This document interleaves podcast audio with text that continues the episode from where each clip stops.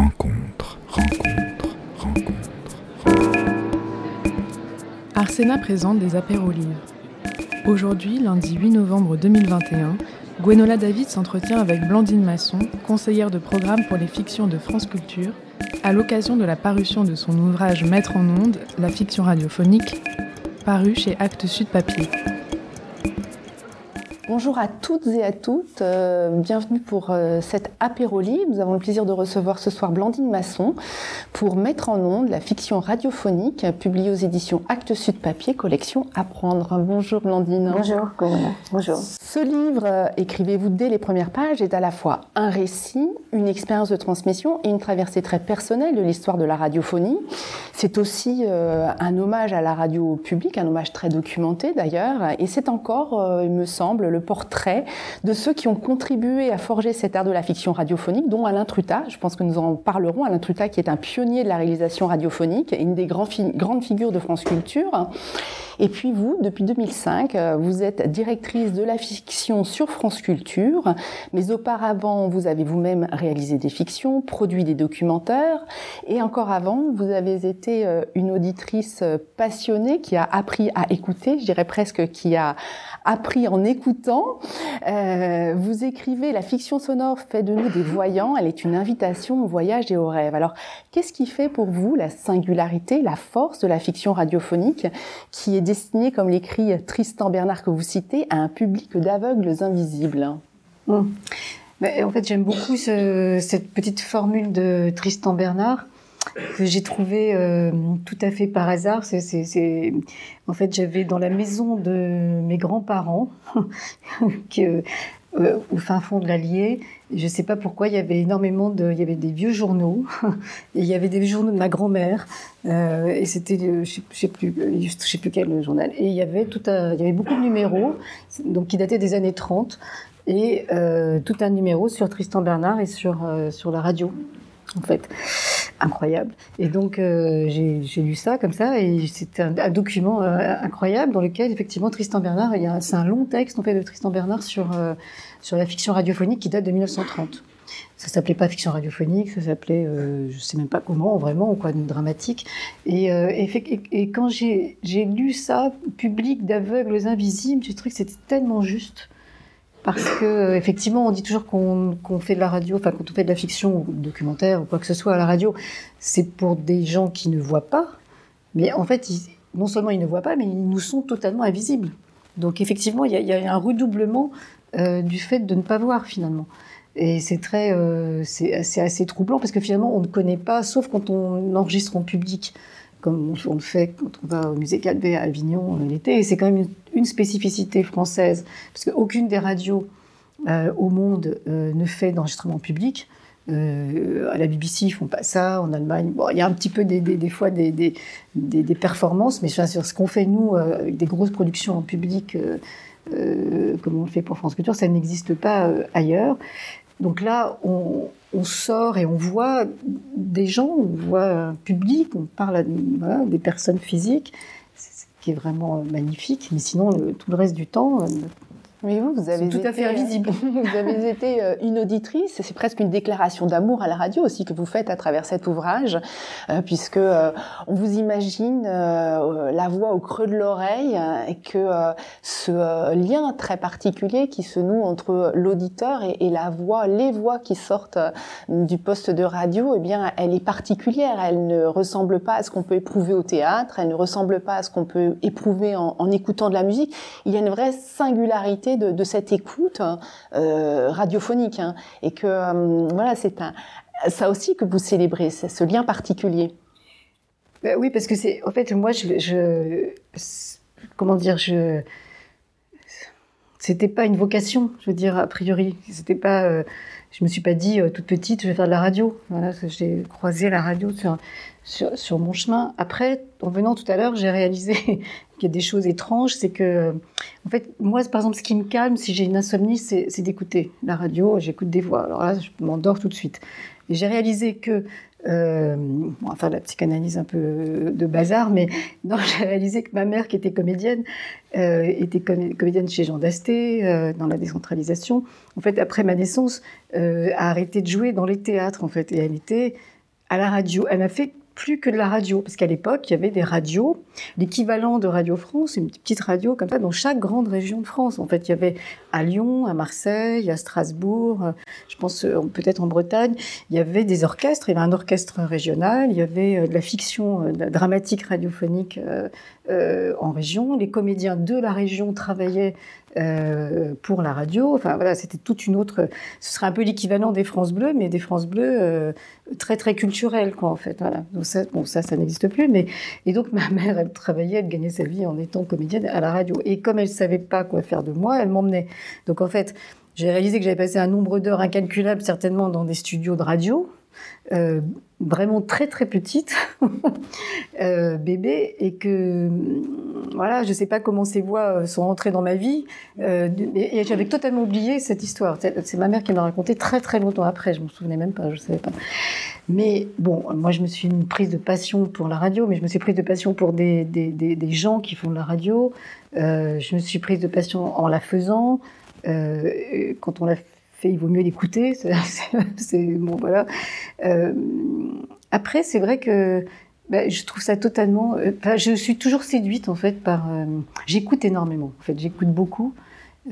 Toutes sortes de choses et toutes sortes de choses, hein, pas seulement de la fiction, le magazine, le matin, tout ça. Et c'est quand même une, c'est un charme en fait complètement particulier. Voilà, j'aime ça. Pour reprendre une autre citation hein, qui figure dans votre livre, euh, une citation de Paul Claudel, extraite de l'échange, l'œil est fait pour voir et l'oreille pour entendre la vérité. C'est Marthe qui dit, qui dit ça et on a l'impression qu'effectivement la radio va nous révéler une, une vérité parce qu'on va au cœur euh, vivant, palpitant du texte, d'une situation, d'une atmosphère. Oui, et Claudel, en fait, revient très souvent dans, le, dans ce livre, finalement, parce que Claudel avait vraiment un sens de, a compris beaucoup de choses. Je l'ai pas trouvé toute seule. Hein, c'était, euh, en fait, c'est par la radio que j'ai découvert cette phrase de, de, de Claudel, puisqu'on reprenait en fait euh, pour la radio euh, c'était l'échange, l'échange, oui, euh, mise en scène par Christian Schiaretti. Et donc, on, a, on enregistrait ça. Euh, il se trouve que je, je, je c'était il y a pas longtemps, hein, il y a trois ans, et donc je, le réalisateur pouvait pas, donc j'ai pris le, je, je, suis allée dans le studio, j'ai enregistré. Et du coup, je suis retombée sur ce sur ce texte de Claudel, et, et je, je me dit que c'était extrêmement juste. Alors, il y a des gens qui vous diraient tout à fait le contraire, que c'est pas vrai, mais il y a quand même quelque chose de, la justesse à l'oreille euh, qui dit la vérité de quelque chose. Euh... Alors, ce que, quand je dis il y a des gens qui diraient tout à fait le contraire, c'est que je me suis rendu compte, par exemple, que quand j'ai fait euh, tout, ce travail, et essayé de re retisser l'histoire du théâtre et de la radio, j'ai retrouvé des documents concernant Jean Zay, qui a eu un rôle très très important. Et on dit que si vous lisez son livre qui s'appelle Souvenirs et solitude, donc il y a des grands passages justement sur la radio, il déteste ça, par exemple. Et il trouve qu'il n'y a rien de plus faux. En fait, il n'aime pas du tout les gens de la radio, alors pour d'autres raisons d'ailleurs, mais il trouve qu'il n'y a rien de plus faux finalement que ces, ces, types qui, qui, parlent dans un studio, qui voilà, il, il les aime pas du tout. Je crois qu'il préfère le cinéma. Bon voilà, mais je trouve que quand même il y a une forme de, il y a quelque chose qui s'échappe en fait avec la voix quand même. Alors c'est l'une des nombreuses qualités de cet ouvrage que d'être extrêmement bien documenté puisque euh, on peut y retrouver une histoire de la de la radio, une histoire des dramatiques radio. Alors en 1880 a été inventé le théâtrophone. Donc c'est un certain Clément Adair qui a, a, imaginé utiliser le téléphone tout juste né pour euh, retransmettre des opéras euh, à des auditeurs chez eux. Victor Hugo faisait partie de ses fidèles adeptes et puis euh, ce théâtrophone a fini par être supplanté euh, euh, dans les années 20 par la TSF.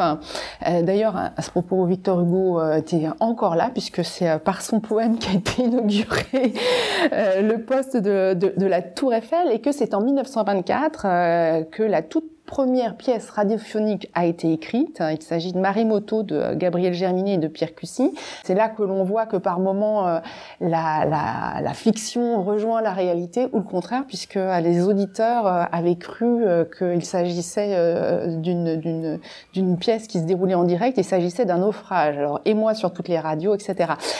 Mais quand on effectivement on retrace cette histoire qui progressivement se construit, on voit bien qu'un métier a dû s'inventer, euh, qu'il cherche son nom, réalisation, mise en onde. Euh, comment est-ce que ce métier euh, s'est construit, Blandine Masson? Alors c'est une très longue histoire que j'ai pu, bah, en fait, que j'ai pu essayer de décortiquer quand même grâce à Claire David qui est, là, parce que, ça m'a donné, Claire euh, David et son Acte Sud m'a quand même donné l'énergie, c'est-à-dire, parce que c'était beaucoup de documents, beaucoup de choses, beaucoup de... C'est pas évident de replonger dans toute cette histoire que je connaissais, euh, que je connaissais bien, mais, mais, mais, mais, pas au point quand même d'écrire tout ça. Et effectivement, euh, essayé de comprendre quand est-ce que ce métier, le métier qu'on appelle aujourd'hui réalisateur de fiction, comment il a pu naître. Et, en fait, c'est un vrai métier. C'est une chose très rare. C'est un vrai métier. C'était un peu l'objet du livre. cest je voulais quand même... Euh, parce qu'on avait des discussions avec Claire sur la mise en scène. C'est-à-dire, euh, pour, oui, euh, par exemple, on, peut se former à la mise en scène. Et je disais, mais finalement, en fait, personne ne sait qu'on pourrait se former aussi à la réalisation de fiction et que la réalisation de fiction est en soi un vrai métier et que les réalisateurs sont des metteurs en scène en réalité. Ils sont pas autre chose que des metteurs en scène. Ils sont comme des metteurs en scène de cinéma comme des, metteurs en scène de, de, théâtre. Mais ça, on s'en rend pas compte, on le sait pas. Bon, c'est un peu logique aussi parce qu'ils sont en tout et pour tout 10, 12, voilà, en France. et dans le monde, on va dire ça comme ça, parce que euh, donc c'est très très peu. C'est aussi le fait de dire que c'est très peu, ça marque aussi la fragilité euh, de, cet art, parce que 12 personnes qui ont été euh, formées, euh, et puis bon, c'est évidemment, enfin 12 personnes actuellement, c'est quand même, ça, dit la rareté du métier, quoi, en fait. Alors, c'est un métier très, c'est un métier qui a, comment dire, qui a, vraiment pris naissance après la guerre, grâce à Pierre Schaeffer, euh, qui, a vraiment voulu, le, qui appelait ça, qui appelait metteur en ondes en fait, il disait metteur en ondes, mais qui disait aussi réalisateur, euh, parce que ça touchait à la fois au théâtre et ça touchait au cinéma. Et euh, c'est un métier qui s'est, euh, c'est un métier, comment dire, c'est un métier, euh, comme le dit Pierre Schaeffer, il n'y a, pas de formation. Il n'y a pas de formation pour y arriver. De, il n'y a pas d'école. Peut-être que c'est bien qu'il n'y ait pas d'école. Euh, peut-être que c'est dommage. c'est difficile de trancher parce que c'est quelque chose qui se, c'est dans une forme de compagnonnage en fait que, les réalisateurs euh, acquièrent leur, euh, leur métier. C'est par des concours complètement, euh, chez dit des concours insensés. Effectivement, c'est des concours tout à fait insensés, pas du tout académiques, qui, permettent d'agréer, parce qu'en fait c'est un agrément qui est donné. Ça a toujours été comme ça. C'est un agrément qui équivaut à une sorte d'autorisation. En fait, c'est-à-dire des metteurs en scène de cinéma, de théâtre, des gens sont autorisés à produire, réaliser pour Radio France. Ça a un avantage. Alors, ça, conduit forcément à un numerus clausus. Euh, ça conduit au fait qu'il y ait très peu de personnes, ce qui est un problème. Euh, la, raréfaction, c'est quand même un vrai, souci. Et puis, on aurait envie qu'il y ait beaucoup plus de gens qui accèdent à ce métier. Un, seul un vrai avantage, c'est que euh, ça a permis aussi que Radio France euh, continue à produire. Euh, disons que Radio, France, par rapport au, paysage de l'audiovisuel, est la seule qui diffuse ce qu'elle produit. On passe pas par des boîtes de production, on n'achète rien, on diffuse ce qu'on produit, ce qui donne quand même une grande marge de liberté euh, sur la manière de nous, constituer. Après, ça pose d'autres problèmes. Dans le livre, je ne parle pas du tout de ce qui se passe aujourd'hui. Je me parle de voir de réserve aussi, parce que je travaille encore à Radio France. Mais euh, ça pose beaucoup de problèmes aujourd'hui parce que euh, parce qu'il y a une énorme concurrence. depuis un an, c'est de, plus, de pire en pire, je dirais, ou de mieux en mieux, je sais pas.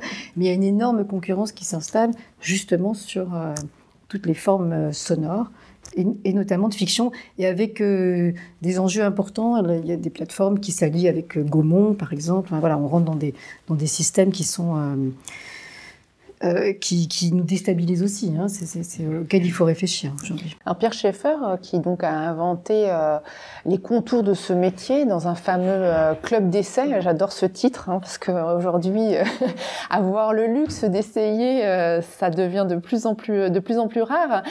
disait que ce métier piochait à la fois dans le théâtre, le cinéma, la littérature, la musique. donc c'est une sorte d'art composite, un art hybride que vous pratiquez puisque vous avez été réalisatrice, agréée, c'est une singularité française dans cet agrément Radio France. Donc vous avez euh, cette expérience, je dirais, de l'intérieur du métier. Oui, et euh, en fait, euh, c'est, en fait, vrai que c'est un métier qui agrège tout ça, en fait. Euh, je pense pas que ce soit un métier, c'est un métier qu'on, je pense que c'est important de faire une fois euh, quand, on a un certain nombre de, pratiques, de, de, connaissances des autres arts. Parce qu'en fait, il, fait comme une sorte, de, synthèse en fait de, beaucoup de choses. Et d'ailleurs, tous les, toutes les jeunes personnes, tous les jeunes gens qui ont été agréés les, dernières années, en 2010 et 2015, euh, venaient euh, euh, finalement de, tout, un tas d'horizons différents, comme le cinéma, le théâtre, la musique. Et, finalement, on, souvent euh, euh, accompli quelque chose à la radio euh, en faisant la synthèse de tout ça. Alors c'est vrai qu'il faut avoir un vrai rapport au texte, il faut avoir un vrai rapport à la musique. Euh, il n'y a, pas de, a pas de fiction sans musique et c'est comme, comme, comme un film. C'est extrait, et on, travaille beaucoup avec des musiques originales aujourd'hui. On commande beaucoup de musique originale euh, pour les fictions. Il y a la, question de connaître beaucoup d'acteurs parce que euh, on ne peut pas euh, toujours faire entendre, les mêmes voix aux auditeurs. Donc euh, il faut absolument avoir une connaissance de d'énormément d'acteurs, avoir beaucoup de voix dans la tête. Alors ça c'est ça c'est une chose par exemple qui c'est une pratique. Que, moi c'est quelque chose que j'ai un peu perdu maintenant parce que je, je, je, réalise de temps en temps encore mais pas régulièrement. Mais donc je n'ai plus cette, cette, cette faculté là. Mais et j'ai remarqué que c'était la même faculté que les musiciens qui, qui, qui, font la même, euh, qui racontent la même expérience. C'est-à-dire, je pouvais, les, réalisateurs font ça. Hein. C'est-à-dire, je, je, lisais un texte, une pièce, euh, un scénario, et donc euh, immédiatement, euh, toute la première lecture, toute la distribution venait. Euh, c'est-à-dire toutes les voix. Comme je connaissais, j'avais un énorme catalogue de voix dans la tête, donc toutes les voix m'arrivaient et je faisais ma distribution comme ça. Alors après, je l'affinais, mais il y avait déjà une première version comme ça sonore qui m'arrivait. Et ça, c'est la pratique, c'est le fait d'aller voir. Il faut aller beaucoup au théâtre, beaucoup au cinéma, il faut regarder des films à la télévision. Enfin, voilà, il faut vraiment avoir une vraie culture de, tout ça. Il faut pouvoir diriger un acteur, il faut pouvoir diriger, ça veut dire lui parler, ça veut dire le guider, ça veut dire plus que ça encore, ça veut dire le choisir. Et c'est là aussi où c'est complexe comme métier, c'est qu'on ne peut pas euh, se tromper. C'est-à-dire qu'en fait, c'est un, casting, entre guillemets. C'est comme si, si vous voulez une actrice blonde, vous allez vraiment, et faut pas prendre une brune, quoi, c'est clair. Euh, parce que, d'abord, on n'a pas le temps de refaire, on n'a pas le temps d'essayer, de, de, refaire, de recommencer. Donc, une fois. Donc, le danger, le, risque est énorme, en fait. Quatre, moi, 90% de mon temps euh, sur une réalisation, c'était le choix des acteurs. Et une fois que j'avais mon choix des acteurs, j'étais absolument tranquille. Je savais que je pouvais euh, enregistrer. Et je pouvais mettre beaucoup, beaucoup de temps à, choisir, parce que c'est vrai que c'est un risque énorme. Et on ne fait pas d'audition, en fait. Euh, euh, on n'a pas le temps. Donc on ne fait pas d'audition, euh, il, faut y, il faut y aller. Quoi. Voilà.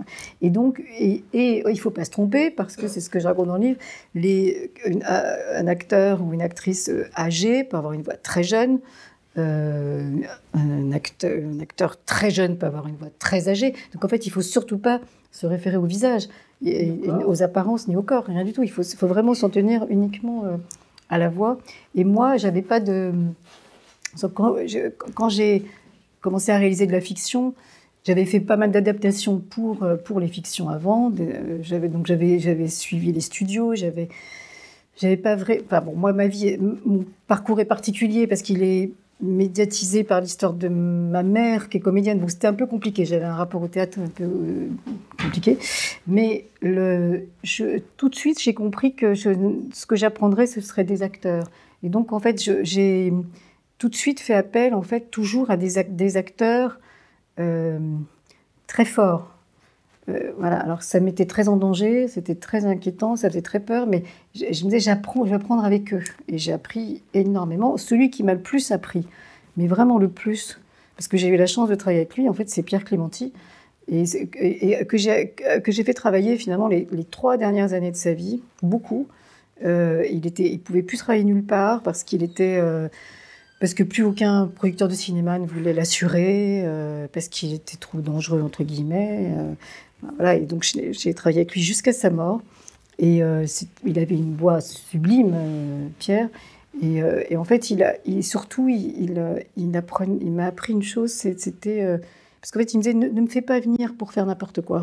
J'ai pas d'argent, mais je m'en fous complètement. Je ne fais pas venir pour faire...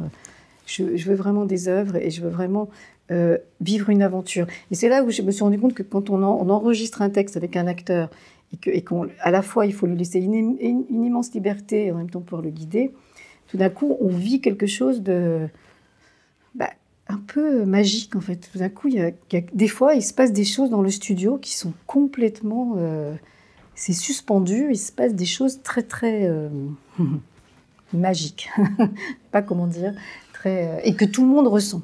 C'est ça qui est fort, c'est que ça, c'est les moments où on atteint quelque chose, on atteint un point, et souvent le technicien, l'acteur, tout le monde le ressent en même temps. Bon, ça, c'est une drogue presque, parce qu'on a toujours envie de, de revivre ces moments-là, en fait, chaque fois. Bah oui, parce que c'est euh, toutes les années, moi, où j'ai fait de la fiction, j'étais émerveillée. Je me disais quand même, c'est incroyable, quoi, de, de, parce que je, je, si vous voulez, c'était à la fois une, un grand jeu, parce qu'on rigolait beaucoup, on riait, c'est joyeux, un studio avec des plein de comédiens. Puis c'est magnifique quoi d'enregistrer, puis de toucher à ces moments de grâce comme ça. C'est, je, sais que je, me disais que j'avais une chance euh, incroyable. Dans cet ouvrage, vous nous parlez d'ailleurs de beaucoup de choses, hein, du métier, de l'art du montage que vous avez pratiqué, comment on chemine dans un texte, comment on en fait une adaptation pour la radio, l'art de la direction d'acteur. Euh, finalement franchir cette fameuse vitre euh, qui sépare la cabine du studio, aller parfois dans le studio pour accompagner les acteurs, leur donner confiance, faire tomber cette peur qui parfois peut nouer les voix, tout ça, euh, vous, vous en parlez euh, de façon formidable. Et ce qu'on voit aussi dans, cette, dans ce livre, c'est cette relation un peu ambiguë, un peu ambivalente entre la radio et le théâtre. C'est-à-dire qu'ils sont contre, tout contre, pour reprendre une expression. Tout à l'heure, on, parlait de, on parlait de, de Maremoto, hein, qui ouvre la voie du théâtre radiophonique. À l'époque, l'Académie française le reconnaît comme un nouveau mode d'expression artistique. Euh, au fil de l'histoire, euh, il y a le divorce du théâtre et de la radio, 1937, le premier congrès international d'art radiophonique où la radio revendique sa spécificité, elle cherche vraiment à prendre son envol. Alors, est-ce que la radio a pour vocation de capter, de créer? Est-ce que c'est une radio de diffusion? Est-ce que c'est une radio de retransmission? On sent que ça tiraille euh, beaucoup euh, dans la ligne euh, de, programmation. Parce que la, la radio est arrivée tard, en fait. Après beaucoup d'art, en fait, après, même après le cinéma. Donc finalement, le, le la radio, pendant très longtemps, a eu beaucoup. La radio, enfin, on dit la radio, donc la radio publique, mais bon, en fait, il n'y a pas que la radio publique, il y a beaucoup d'autres radios, mais aujourd'hui, il n'y a même plus, il n'y a pas que la radio, il y a les plateformes de podcast, mais et justement, c'est ça qui modifie, je crois, la vision des choses. Mais comme la radio, la radio est née vraiment euh, du théâtre, euh, en fait, sa difficulté, et Maremoto, c'est vraiment un, très symbolique en fait de ça, effectivement, cette œuvre-là. Euh, le problème, ça a été comment faire? Mais vous avez la même chose avec la bande dessinée, vous avez tous les, tous les arts qui sont arrivés après. Euh, comment faire pour être reconnu comme un art complet, en fait, et pour exister? Alors évidemment, en plus, la difficulté, c'est qu'on est dans un monde de l'image, et que exister euh, uniquement de façon sonore, c'est encore plus difficile. Évidemment, la télévision prend plus de place, le cinéma. Donc, euh, il y, a toujours une espèce de complexe, euh, de difficulté. Et puis le fait d'être. C'est trop discret, d'une certaine manière. C'est très discret, donc on ne nous connaît pas bien, on ne sait pas vraiment qu'on existe. voilà. Donc il y a toujours des revendications pour, oui, pour exister. Mais Marimoto, c'est c'est vrai que c'est un cas spécifique parce que c'est en fait une, c'est une œuvre sonore qui n'a pas de qualité euh, littéraire euh, exceptionnelle, mais euh, qui et, le jury à l'époque il y avait il y avait donc Jacques Copeau déjà dans le jury et Jacques Copeau suit toute cette histoire de, de la radio il est là presque tout le temps jusqu'à sa mort Il y avait Colette, euh, voilà, je sais plus, c'était un certain nombre.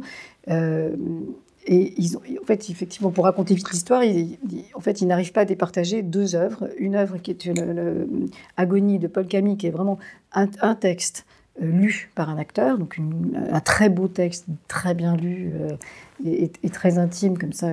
Et puis une œuvre qui, dont ils se rendent compte qu'en fait, s'ils ne la jugent que sur le texte, ça va pas en fait. Donc en fait, ils, pour arriver à, se, départager, euh, ils font venir des haut-parleurs et ils font écouter en fait l'œuvre, euh, l'œuvre radiophonique. ils se rendent compte que c'est en écoutant cette œuvre-là qu'on comprend en fait qu'on, découvre toute l'ampleur en fait. Donc c'est donc c'est à partir de, ce moment-là. Bon, donc il donne un prix ex il donne le prix à, Paul Camille et il donne le prix euh, euh, à, à, l'œuvre Maremoto. Mais en fait, pendant des années, des années, des années, effectivement, la question c'était euh, est-ce que c'est simplement capter des voix, capter des spectacles, capter des choses qui existent déjà, ou est-ce que on existe en tant que art radiophonique? Compliqué. C'est vrai que c'est une vraie bataille. Je trouve que celui qui a le mieux résumé ça, c'est Jean Zay, parce que, parce que lui, il dit clairement les choses. Euh, en 36, en fait, Jean Zay doit euh, euh, un vrai problème pour il est donc au ministère des, Beaux-Arts, l'éducation nationale des Beaux-Arts, il, a un vrai problème pour financer les compagnies théâtre du cartel. Il n'y arrive pas, il n'y a pas d'argent, il n'y a pas d'argent pour la culture, entre guillemets. On est en 1936, c'est populaire, c'est la crise. il ne peut que financer les, organismes d'État, entre guillemets, donc il ne peut financer que l'opéra et puis euh, la comédie française. Et donc, en fait, euh, il dit euh, il, faut récupérer de l'argent quelque part. Il y avait, hors la radio, et ça ne faisait pas du tout partie du ministère de l'Éducation nationale et des Beaux-Arts, la radio faisait partie du ministère des PTT. Mais ça, c'est crucial parce qu'en fait, ça, a toujours démarré au PTT. En fait, on, a, on vient des télécommunications, en fait, des PTT.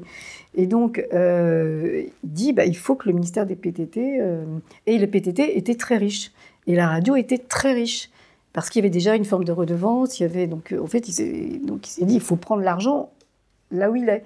Et il y a un très beau texte de Jean. Tout ça, c'est, des textes que vous pouvez retrouver dans le Souvenir, euh, et Solitude. C'est un livre magnifique de, de Jean qu'il a écrit euh, quand il était, euh, puisque Jean a été arrêté euh, par la Gestapo, il a été mis en prison et il a été assassiné. Et donc, dans les quelques années, deux, trois années où il a été en prison, il a écrit ses, mémoires, ses, souvenirs.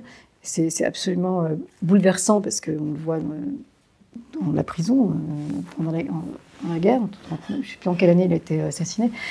Euh, et, il revient sur des, des, grandes choses qu'il a faites. Enfin, Jean Zay, faut quand même, c'est quand même lui qui a inventé le CNRS, c'est lui qui a inventé le Festival de Cannes, c'est lui qui a créé. Euh, enfin, c'est hallucinant ce qu'a pu faire Jean Zay en très peu de temps. Et Jean Zay avait 32, 33, 34 ans, hein, quelque chose comme ça. Il, est mort très jeune et il était très jeune quand il a fait. Euh, tout ça. Et donc, dans Souvenir et Solitude, il explique et il dit bah, c'est très simple, en fait, la radio a une dette, ils sont très riches, mais ils sont complètement débiteurs parce qu'en fait, ils sont arrivés après tout le monde. Et euh, ils ont récupéré nos acteurs, ils ont récupéré les textes, ils ont, tout récupéré pour faire leurs, œuvres. Ben, maintenant, qui paye? Et ça a été très compliqué parce que le ministère des PTT ne voulait pas euh, payer, justement. Bon, finalement, ça s'est réglé à l'Assemblée et il a réussi à récupérer de l'argent euh, parce que, le, fait, parce que le monde de la radio de cette époque-là était un monde très fermé qui ne communiquait pas justement avec les gens du théâtre parce qu'ils voulaient se revendiquer en tant que euh, art euh, séparé du théâtre et séparé même du cinéma, etc. Revenons un petit peu justement sur euh, cette affirmation du huitième art qu'est la radio, la fiction radiophonique.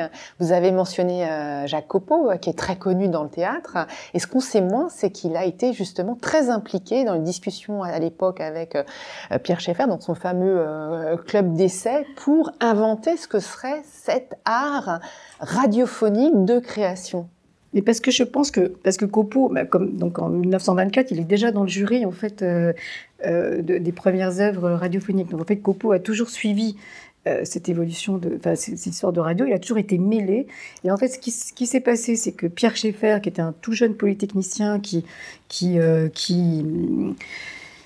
qui, euh, qui en fait euh, a eu l'honnêteté de dire qu'il n'avait pas eu le courage de rentrer euh, dans la résistance en fait et que comme beaucoup de gens qui étaient là pendant la guerre, il voulait faire quelque chose. Mais alors c'est une histoire très compliquée, c'est beaucoup trop long à raconter là, mais c'est quand même lui toute l'ambiguïté de John France voilà, et de ce mouvement avec Emmanuel Mounier, etc. Voilà, ça c'est complexe, c'est long à raconter, mais toujours est-il que Pierre Schaeffer, c'était un intellectuel, c'était un artiste qui, qui était il avait une formation de polytechnicien, mais qui voulait pas s'occuper des tuyaux, qui voulait mettre des choses dedans. Et donc, en fait, s'ennuie, ne sachant pas trop quoi faire pendant la guerre, étant un peu euh, désœuvré, en fait, à un moment, il a.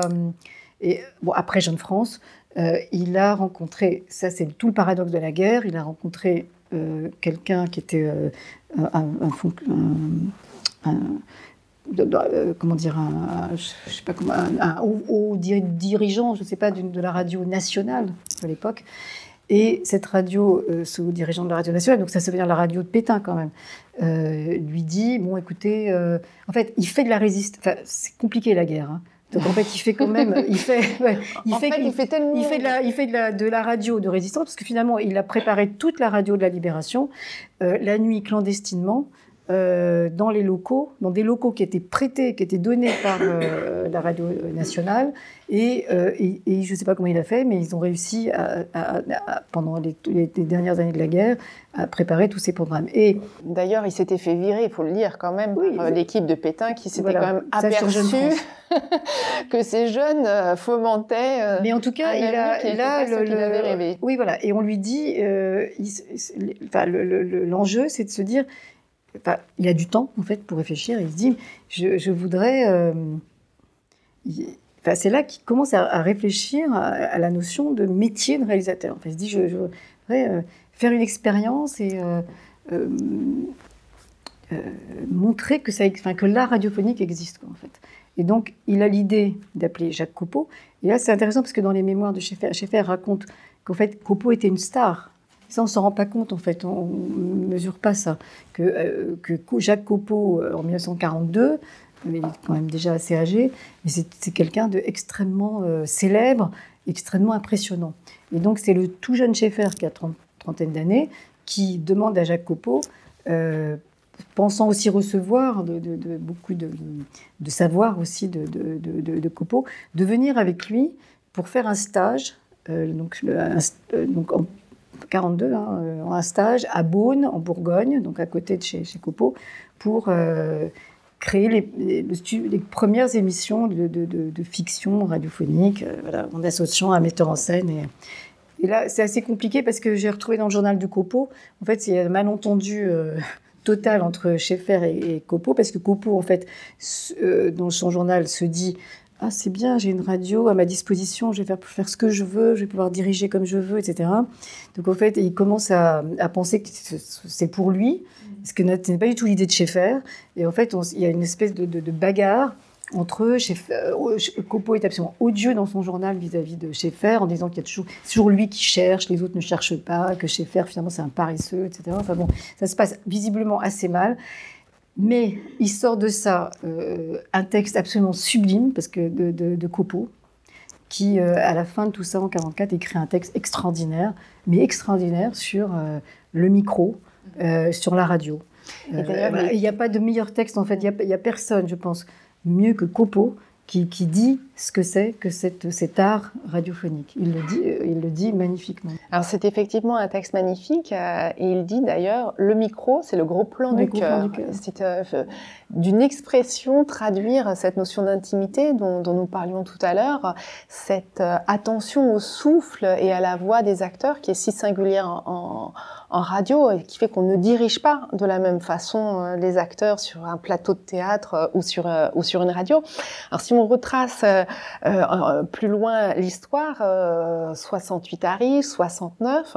Alors ce qu'on voit aussi, c'est que ces conceptions un petit peu opposées entre faire du théâtre à la radio ou faire du théâtre pour la radio, si, si je résume, vont finalement coexister à travers la figure de Lucien Atoun qui va créer l'émission Le Nouveau Répertoire Dramatique et Alain Truta qui va mettre en place l'atelier de création radiophonique. Alain Truta qui est donc une personnalité qui a compté beaucoup pour vous puisque, comme vous dites, ce métier, il n'y a pas d'école, vous l'avez appris par transmission, par capillarité peut-être, auprès, de, auprès de lui. Qu'est-ce qui était si singulier dans, sa démarche, dans son approche de la radio, qu'il vous a d'une certaine façon transmis? Bah, Truta, c'était l'héritier de Schaeffer, c'était l'héritier de Tardieu. C'était, il est arrivé, euh, il est arrivé en, pendant la guerre et, vraiment en 45, 46, 47 en fait. Donc il était complètement nourri par toute cette histoire. C'est surtout, en fait, Alain Truta était singulier, absolument singulier parce que, euh, comment dire, en fait, tout était possible avec lui. En fait, il n'y avait pas de limite à l'imagination. Et c'est ça qui était très impressionnant. C'est-à-dire, en fait, il n'y avait pas de formatage. Il détestait tout ça. Euh, il, a, il était. Euh, moi, j'ai eu une. le plus simple, c'est que je vous raconte euh, ce, que j'ai vécu avec lui. Il, se trouve que j'avais, bon, par d'autres chemins de ma vie, je m'étais retrouvée avec le manuscrit du journal d'Hélène Essel, qui est donc l'héroïne de Julie Jim, et puis le journal d'Henri-Pierre Rocher. J'ai travaillé avec l'éditeur André Dimanche pendant deux ans, et Antoine Ribaud, et on a publié donc le journal d'Hélène Essel et le journal d'Henri-Pierre Rocher. Donc c'est la vraie histoire de Julie Jim. Et euh, Alain m'avait dit, si tu, tu devrais faire un, feuilleton avec ces, deux journaux. Et moi, très scolairement, en fait, j'avais... Euh, alors c'est très beau parce que les deux journaux se répondent, parce que sur la même année, en fait, euh, il raconte la même histoire, c'est l'histoire de Julie Jim, mais qui est, racontée par l'homme et par la femme. Donc j'avais fait en sorte de, faire se répondre. Et euh, je montre ça à Alain. Et j'ai eu cette chance que, j'ai travaillé, il m'a accompagné en fait. J'ai gardé les manuscrits en fait de tout ce, travail. Et il m'a dit ah non, mais c'est pas comme ça qu'il faut faire. mais il faut que tu sois être beaucoup plus libre que ça. Mais non, mais pourquoi tu vas pas chercher? Il faut aussi aller chercher euh, le film il faut aussi euh, aller chercher le livre. Et en fait, tout d'un coup, je me suis rendu compte qu'en fait, une histoire pouvait se raconter avec énormément de matériaux. Et en fait, il m'a fait faire un truc absolument incroyable, qui était de tisser ensemble, de raconter une, raconter une histoire, à la fois avec les journaux, repartir sur la narration avec le roman, euh, filer un moment sur des extraits du film, repartir sur les... Alors, quelque chose qui, qui, qui ne ressemblait à rien, en fait. Et donc, ce qui m'a appris, ce que moi j'ai essayé de transmettre aussi après, c'est qu'en fait, il n'y a, pas de, a pas de manière de faire de la radio. il n'y a pas une manière de le faire, il n'y a pas une manière de l'écrire, il n'y a pas une manière de la réaliser. C'est chaque projet euh, induit sa manière de faire, et surtout, euh, il faut pas, euh, il faut pas s'enfermer dans, dans, dans, une, dans, une, dans des idées toutes faites en fait. Et il faut ouvrir, ouvrir, ouvrir, ouvrir les portes toujours. Et puis bon, voilà, il était, il était il, était, euh, il était libre. je dirais ça. C'était un, esprit profondément libre. D'ailleurs, c'est lui qui, en 92, change le nom. Ça ne s'appelle plus euh, théâtre radiophonique, ni dramatique radiophonique, mais fiction radiophonique. Et donc, on voit euh, dans cette fiction, dans ce terme-là, l'ouverture vers l'imaginaire qui est affirmée, revendiquée beaucoup plus que dans le théâtre radiophonique. Bah oui, parce qu'en fait, euh, les, les, mots comptent énormément, vous savez. C'est-à-dire, en fait, euh, rebaptiser euh, une activité, c'est fondamental. De la même manière qu'on a, qu'on a remis au goût du jour le terme d'agrément. C'est-à-dire qu'il y a une époque où les anciens réalisateurs pour vraiment fermer, qui avait une tendance à fermer comme ça un peu le, métier, parler de concours. Alors un concours, c'était on, a un concours, on a une place, etc. Alors c'est pas ça, puisqu'il n'y a pas de place, puisque ce sont des métiers euh, d'intermittents, ce sont des contrats, euh, ce sont des cachetiers en fait, les, réalisateurs. Donc le terme d'agrément était fondamental. Ça disait bien que ça donnait juste l'autorisation, c'est tout. Et donc, euh, la, question de la terminologie. Et il y a eu beaucoup de discussions. Il y avait Jean-Loup Rivière qui était dans, tous ces échanges au moment où il y a eu le changement de, nom. Euh, et beaucoup de, mots ont été prononcés. C'est-à-dire comment faire pour, pour euh, laisser tomber les, oripeaux de, tout ce qui est trop ancien, en fait. Et, comment se détacher du, théâtre? Parce qu'en fait, c'était ça l'enjeu, en fait. C'était euh, puisque, puisque c'est toujours l'enjeu en fait de cette fiction radiophonique, c'est d'exister en tant que telle. Et donc comment faire euh, autrement qu'en la nommant autrement, en fait? Effectivement, c'était les Suisses qui avaient, qui avaient déjà euh, adopté ce terme de fiction. Et au fond, ça disait effectivement que c'était le royaume de l'imagination. En fait, ça, séparait du documentaire, du réel, du magazine, etc. On rentrait dans des programmes liés à l'imagination, toutes sortes. Alors ça, dedans, le théâtre, etc. Bon. Aujourd'hui, par exemple, on se pose des questions sur comment, euh, par exemple, si on veut, avec les fictions radiophoniques qu'on fait en podcast, comment, comment on appelle ça? Bah, Probablement, euh, on dit des séries, et c'est pas faux, c'est pas faux. Les séries sonores, les, les, jeunes gens, par exemple, ils sont plus attentifs au mot série, certainement, qu'au mot fiction. Donc euh, c'est vrai que la manière de nommer, c'est cru, crucial. Et ça a été une vraie révolution, parce qu'effectivement, ça a quand même totalement changé la manière d'envisager les choses. Après, on a continué à faire du théâtre, évidemment. Sur ce, cette révolution, vous en parliez tout à l'heure, Blandine Masson, cette révolution qu'introduit le podcast en 2010, de quelle nature est-elle? Qu'est-ce que ça a changé fondamentalement dans votre façon à la fois de faire de la fiction radiophonique, mais aussi de la percevoir? C'est surtout que, que, on citait tout à l'heure Tristan Bernard qui disait on s'adresse à, un public d'aveugles invisibles. Alors, avant le podcast, c'était des aveugles invisibles, euh, invisibles, invisibles, invisibles. Vraiment, c'était peut-être même inexistant. En fait, on ne savait même pas s'il y avait un public en fait euh, pour, euh, pour la fiction radiophonique. C'était même considéré comme une niche en fait. On le faisait parce que bah, parce qu'il y avait des engagements, parce que Radio France était le premier employeur de comédiens en France, parce qu'on était engagé vis-à-vis des auteurs, etc. Mais le public en, tant que tel, on ne savait pas trop où il était. tout d'un coup, le podcast, ça, a été comme une espèce de révélation. Euh, tout d'un coup, parce que dès, l'ouverture du podcast, en fait, le feuilleton était tout de suite dans les premiers tops, je ne sais pas comment on dit, dans le haut du panier du nombre de podcasts euh, on s'est rendu compte qu'il y avait quand même des gens qui écoutaient. En fait. Non, mais ça change tout. Non, mais franchement, ça change, ça change, ça change la donne quand même. Et, euh, et, donc, et bon, après, ça a correspondu aussi au fait qu'on s'est autorisé à France Culture à enregistrer des œuvres plus populaires, parce qu'on a fait Millennium à ce moment-là. Et Millennium plus le podcast, alors là, ça a fait une espèce d'explosion, de, en fait. Et euh, alors, donc, il y a eu, depuis, disons, jusqu'en 2020, disons, euh, oui, il y a eu, disons, les années du podcast où simplement on était téléchargé.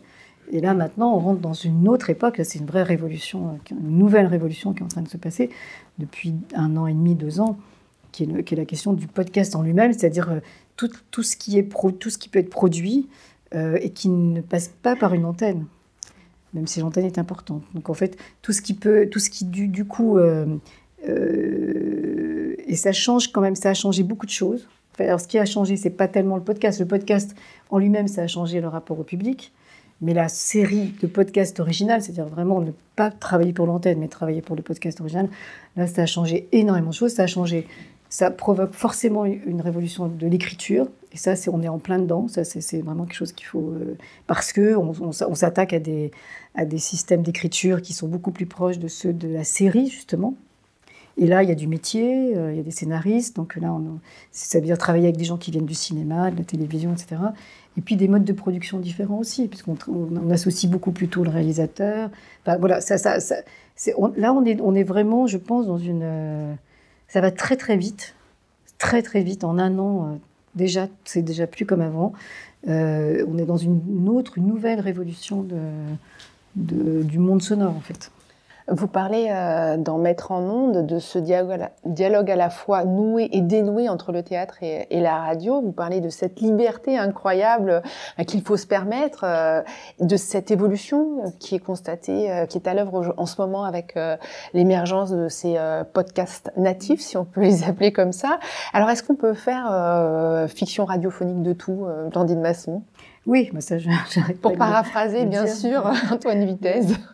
Bah oui, c'est ce qu'on fait d'ailleurs, parce que en fait, euh, tout est tout est radiophonisable, en fait, on mm. pourrait dire, euh, à partir du moment, bah, à partir du moment où on a un peu de, de, de, talent, parce que bon, il faut pouvoir euh, transformer les choses, mais on peut adapter, on peut monter, on peut coller, on peut On peut, on peut faire de la très belle radio avec de la poésie, avec, avec de la poème. bande dessinée, puisque Avec de la bande qui n'a dessinée, pas bon. écouté encore les aventures de Tintin, Tintin, euh, je Tintin. avec ses enfants, dit Ou par la Astérix. comédie française, ou Astérix. Bah là, sam- samedi prochain, euh, on- là, ce samedi, là, on enregistre euh, les aventures du petit Nicolas euh, en public au studio 104.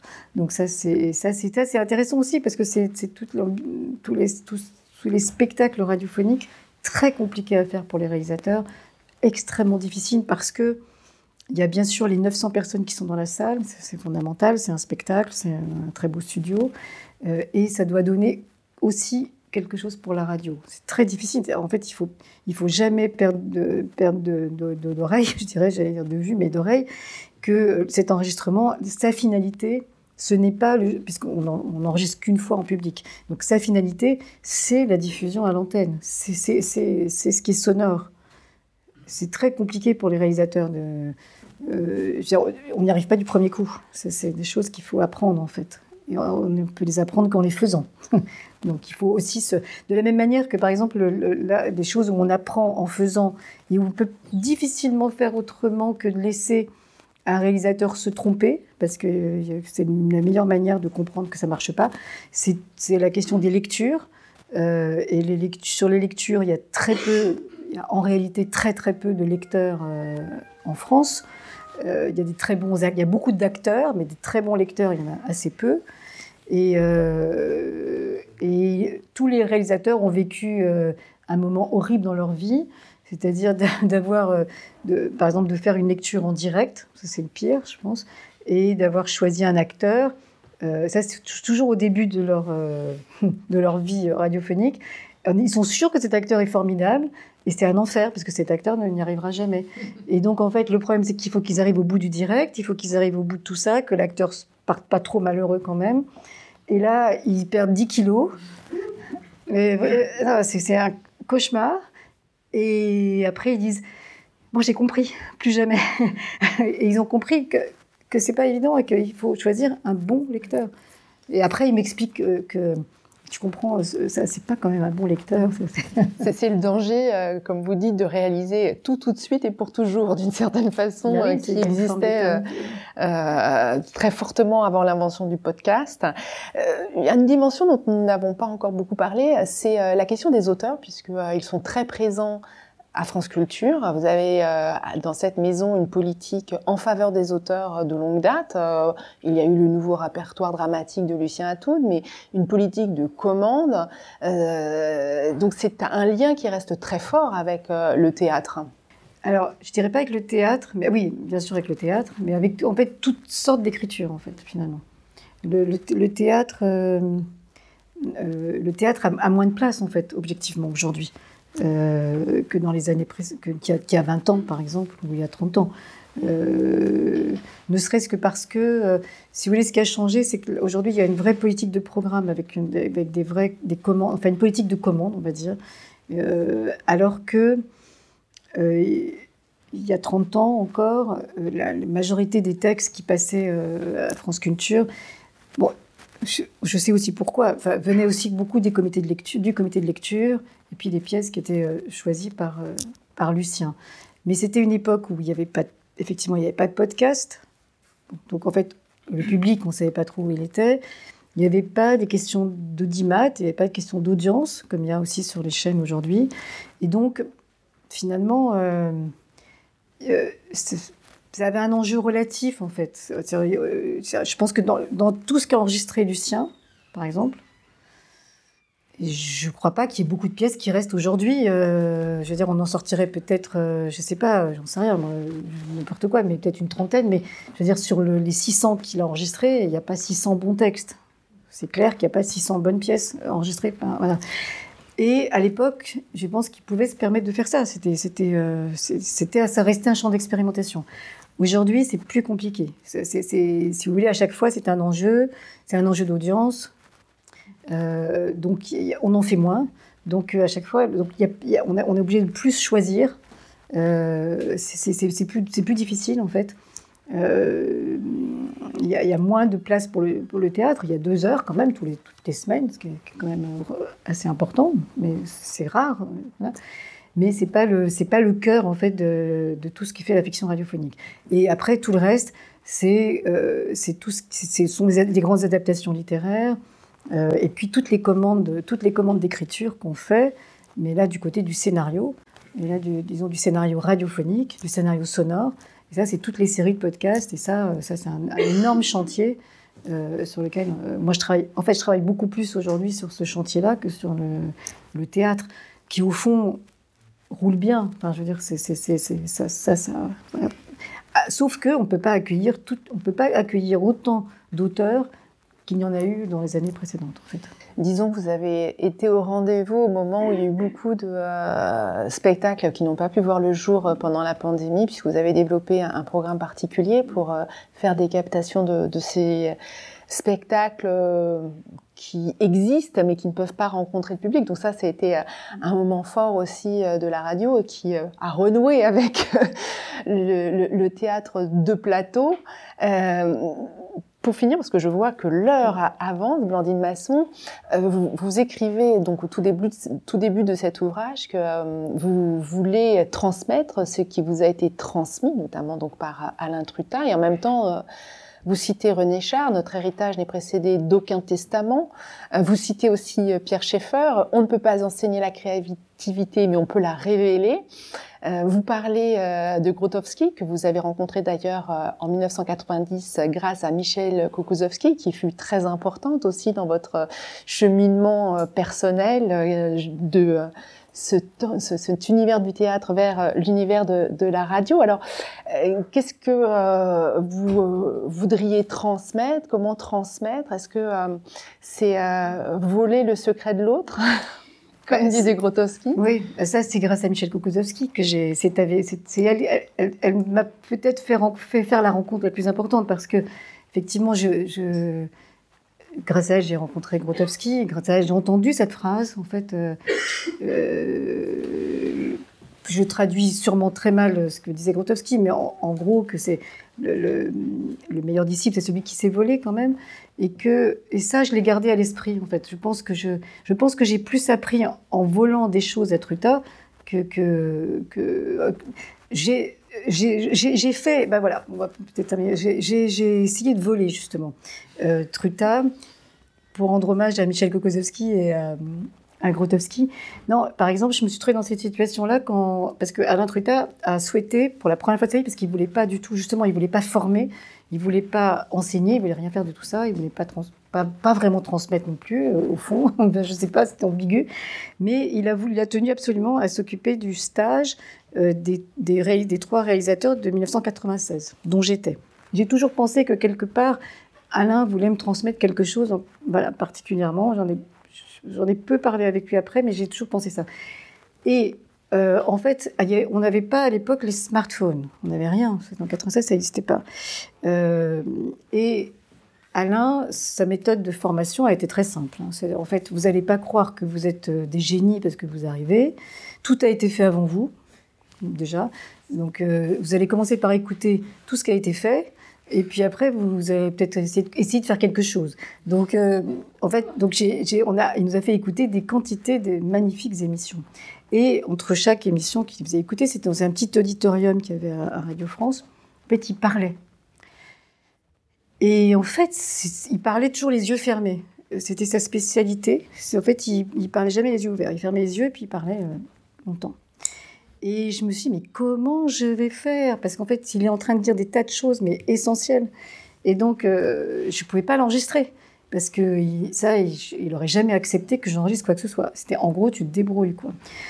Donc en fait, j'avais un cahier et, euh, et, je voyais, je savais aussi qu'il aimerait pas que j'écrive. Ce... Bon, c'était compliqué. Hein. C'était évident qu'il n'avait pas envie qu'on prenne des notes. Donc en fait, je me suis débrouillée pour essayer de mettre des trucs sur un cahier pendant qu'il avait les yeux fermés. Et donc, j'ai noté tout, plein, plein de choses, en fait. Et puis, j'ai perdu ce cahier. Et je suis retombée dessus euh, tout à fait par hasard chez moi. Tu tiens. Euh, je, je, dirigeais déjà la fiction. Et, euh, et j'avais déjà eu un premier recrutement de réalisateur. Et j'ai retrouvé ces notes. Je les ai lues. Je me suis dit, c'est absolument incroyable. Donc, en fait, je les ai décryptées et puis Claire était d'accord, on les, on les, a mis dans le, en fait, dans le livre parce que je me suis dit parce que ça c'était vraiment sa parole. C'est en fait c'est vraiment ça c'est vraiment ce qu'il pensait. Disons que c'est comme une série de conseils en fait de comment on enregistre comment on dirige un acteur comment on choisit comment on est dans un studio enfin voilà si, on lit c'est toutes ces petites notes comme ça écrites par données comme ça bah, par Alain Truta c'est comme un vadémécum en fait on sait peut-être comment réaliser. Voilà. Et ben ça j'ai pas eu d'autre choix que de me débrouiller pour le voler quelque part, euh, parce que voilà, donc je l'ai volé. Eh bien, on peut Merci Michel. on pourra vous euh, voler votre secret en lisant euh, Mettre en ombre on pourra aussi apprendre à avoir de l'audace, à transgresser, à apprendre à être libre, parce que euh, je crois aussi que c'est euh, ce que vous nous incitez à faire à travers euh, votre récit personnel, absolument passionnant, où l'on découvre à la fois l'histoire, on découvre aussi votre histoire, on découvre l'histoire de beaucoup des grands personnages de la radio et de la culture. On parlait de Jean Z tout à l'heure, Pierre Schaeffer, que moi je connaissais comme compositeur, mais dont j'ai totalement découvert le rôle comme homme de radio. Enfin voilà, c'est absolument une aventure, euh, oui, passionnante. Je crois que c'est le, terme et c'est aussi ce qui vous anime. Euh, merci beaucoup, Blandine Masson. on va peut-être avoir un court temps d'échange avant de, eh fêter ensemble le plaisir d'avoir reçu Blandine Masson. Monsieur? Comment est-ce que le, ben, le, milieu du théâtre sur scène, en fait, juge le, enfin, quel, est, quel est son rapport avec le théâtre à la radio? Est-ce que parfois il y a un petit peu, je sais pas, une sorte d'indifférence, ou bien au contraire, il y en a qui adhèrent énormément? Si vous voulez, là où je dirais que ça, fait un siècle, hein, puisque la, radio est née en 1922, donc euh, là, ça ça fera 100 ans en 2022. Euh, je dirais qu'on a quand même résolu la question de, cette place en fait entre théâtre, euh, un art euh, radiophonique, dépendant ou pas du théâtre. Je pense que, si vous voulez, le fait qu'on fait beaucoup de choses en public, en fait, on a, ça fait pas mal d'années qu'on enregistre beaucoup en public. je pense que notre manière de mettre des micros partout sur les plateaux, je pense que quelque part ça a aussi essaimé aussi chez les metteurs en scène que les réalisateurs euh, ne, ne, viennent pas de la radio, en fait, ils viennent eux-mêmes du théâtre, du cinéma, et ils ont des tas de liens avec euh, les metteurs en scène euh, aujourd'hui, et que en plus des gens comme des gens comme Alexandre Planck, par exemple, qui, qui réalisent, des gens comme Cédric Ossir, comme Benjamin, bon, Benjamin Habitant, par exemple, lui qui est metteur en scène, aussi Baptiste Guide, bon, je peux en citer, il y en a beaucoup, mais je pense à Planck surtout parce que euh, ce sont des gens qui, ont, des liens. Euh, en fait, qui, si vous voulez, quand on a comment dire, quand on a agréé les nouveaux réalisateurs en 2010, en fait, il y avait beaucoup de jeunes comme ça, comme Planck, comme ça, qui venaient, qui avaient été formés au TNS, par exemple, en dramaturgie ou un peu, partout, et qui, qui tout d'un coup mesuraient la chance extraordinaire, extraordinaire d'avoir un outil pareil. Parce que vous avez des moyens, parce que vous pouvez appeler un acteur le plus célèbre comme un acteur euh, totalement inconnu, parce qu'il y a quand même du temps pour travailler, parce qu'on peut avoir des musiques originales, parce que ben, c'est exceptionnel. Or, ils avaient conscience, venant eux-mêmes du théâtre, euh, voyant leurs copains dans ben, toutes les difficultés de production, ils ont eu l'envie de partager l'outil. Ça, c'était tout à fait passionnant, parce que, c'est comme ça que s'est créée la petite collection Radio-Drama avec, avec Alexandre Planck, c'est-à-dire cette alliance très particulière du théâtre et de la radio, où c'était pas de la captation, c'était de réinventer pour la radio un spectacle qui existait au théâtre. Et par exemple, on a eu le prix Italia avec euh, Le Chagrin, qui était le spectacle de Caroline Guillela, et où Caroline Guillela, avec Alexandre Planck, euh, a, a réinventé une forme spécifique pour la radio. Et c'est absolument magnifique. C'est pas le spectacle de théâtre, pourtant c'est quand même quelque part le spectacle en fait. Et, donc il y a eu beaucoup de, liens et je m'en suis rendu compte quand on a fait toute cette politique de reprise de spectacle pendant le, confinement. Euh, les réalisateurs ont travaillé avec les metteurs en scène et c'était passionnant. Ils ont, parce qu'en fait ils ont pourquoi? Parce que aujourd'hui, je pense que le, réalisateur de fiction existe en fait. Donc il y a une égalité c'est-à-dire quand ils parlent avec un metteur en scène, ils sont dans une égalité. Et donc, ils, discutent de la même chose, en fait. Et chacun apporte sa compétence.